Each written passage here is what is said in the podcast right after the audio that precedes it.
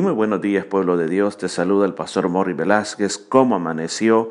Bueno, declaramos bendiciones sobre ti. En este día quiero dejar una palabra de fe. Y es la palabra de creer que lo que dice las escrituras es una realidad. Y quiero traerte uno de los salmos más amados que hay dentro del mundo cristiano, y es el Salmo número 23.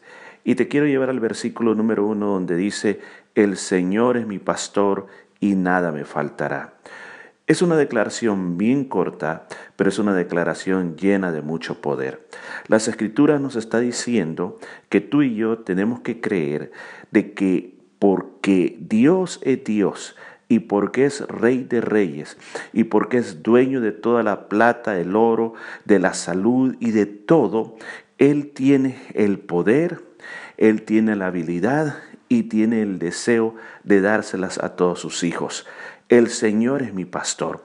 Un pastor, por ejemplo, y quizás vale la pena aclarar que quien escribió esto fue el salmista David, él mismo era un pastor y él sabía que las ovejas sin él no podían hacer nada. Las ovejas dependían para que él las llevara a un lugar donde había ese pasto fresco, esa grama fresca, esa nutriente para que ellos pudieran comer y pudieran estar fuertes.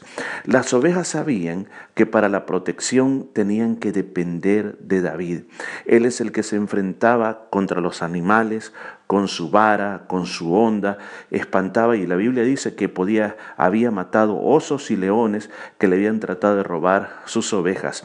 Él sabía dónde estaba el agua refrescante, él sabía dónde estaba el lugar seguro donde sus ovejas podían dormir.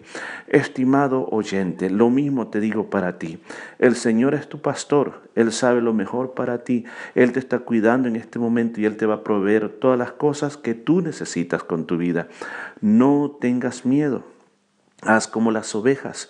Las ovejas solo miraban a su pastor. Por eso el Señor Jesús dijo de que las ovejas oyen a su pastor y la llama por su nombre. El Señor es tu pastor. No es un hombre, no soy yo, sino que el Señor es el pastor. Tú tienes que depender de Él ante cualquier circunstancia que esté pasando, si tu salud sientes que está no está tan bien, simplemente repite estas palabras una y otra vez, el Señor es mi pastor y la salud no me faltará.